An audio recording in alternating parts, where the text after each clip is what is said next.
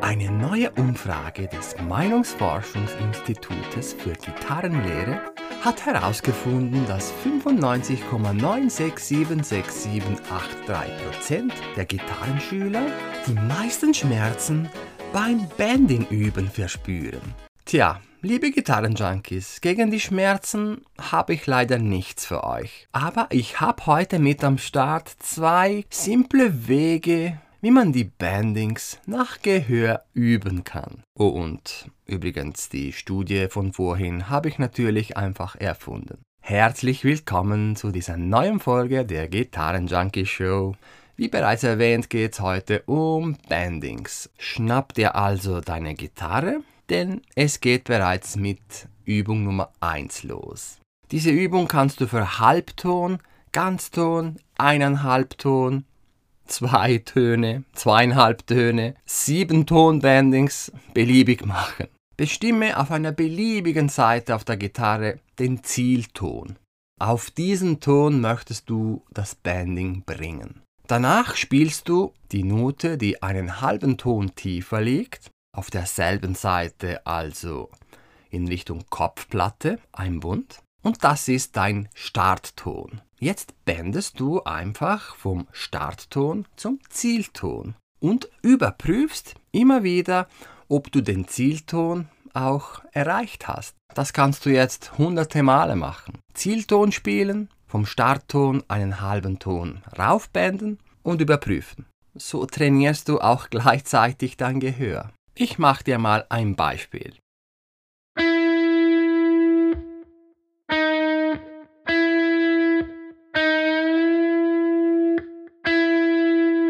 Ganz simpel, oder? Zumindest das Konzept, denn üben musst du natürlich selbst. Diese ganze Spielerei kannst du jetzt mit einem Ganzton-Banding machen. Nimm ruhig denselben Zielton, aber jetzt startest du zwei Bünde tiefer, also einen Ganzton tiefer. Das würde dann in etwa so klingen.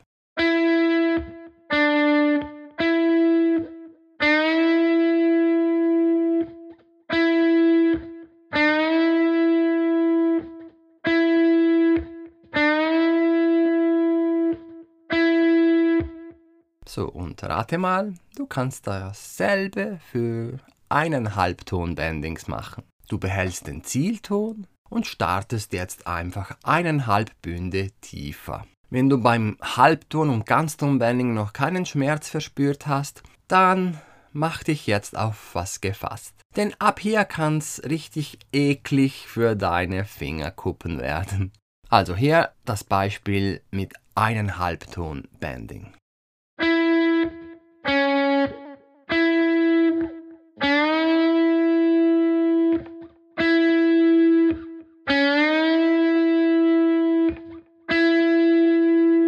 Das ist schon die ganze erste Übung, die du machen kannst.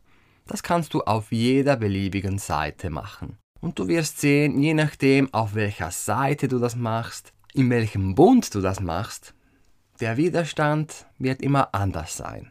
Okay, ich habe dir ja zwei Übungen versprochen. Die zweite geht so. Wir machen sogenannte Unison Bandings. Was ist das eigentlich? Wir brauchen dafür zwei benachbarte Seiten.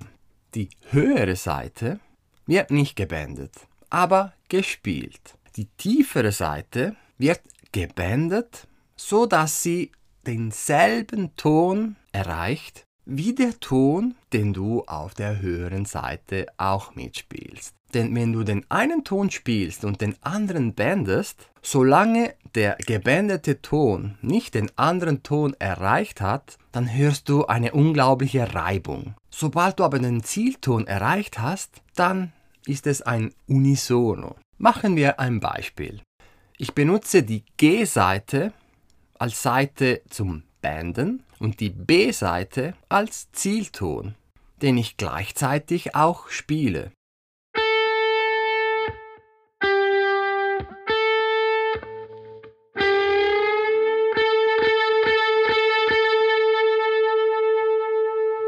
Auf diesem Seitenpaar greifst du zum Beispiel auf der G-Seite den, sagen wir, zehnten Bund und auf der B-Seite den achten Bund. Also immer zwei Bünde versetzt. So kriegst du ein Unison Banding von einem ganzen Ton zustande. Dieselbe Übung kannst du auf der B und auf der E-Seite machen.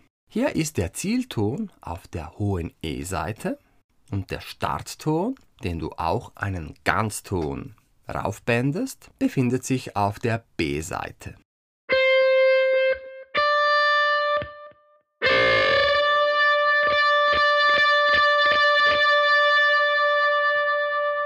Hier beträgt jedoch der Abstand zwischen den Bünden und den Seiten drei Bünde. Das heißt, auf der B-Seite bist du zum Beispiel im zehnten Bund und auf der hohen E-Seite musst du den Ton im siebten Bund spielen. Ansonsten ist es dasselbe Prinzip. Du bändest den Ton auf der B-Seite einen Ganzton rauf und spielst gleichzeitig den Ton auf der E-Seite. Solange du eine Reibung hörst, bist du noch nicht am Ziel. Wenn es aber nach A klingt, dann weißt du, okay, ich habe den Zielton erreicht. Ja, viel mehr gibt's dazu nicht zu sagen. Außer dass du so deine Fingerfertigkeit und dein Gehör gleichzeitig trainierst. Und du, wie übst du normalerweise deine Bandings? Lass es mich doch wissen. Schreib mir entweder eine E-Mail auf moreno@gitarrenjunkie.com oder hinterlasse einen Kommentar auf Spotify. Bevor ich Tschüss sage, wenn du dein Gehör und deinen inneren Musiker noch weiterentwickeln möchtest, dann weißt du ja mittlerweile, wo du mich findest. gitarrenjunkie.com. Dort gibt's kostenloses und nicht kostenloses, damit du nicht nur die ganze Zeit an deine Technik denkst. Vielen herzlichen Dank fürs Zuhören und ich freue mich schon bald wieder, dich in einer neuen Folge des Gitarrenjunkie Podcasts begrüßen zu dürfen. Tschüss, bis bald.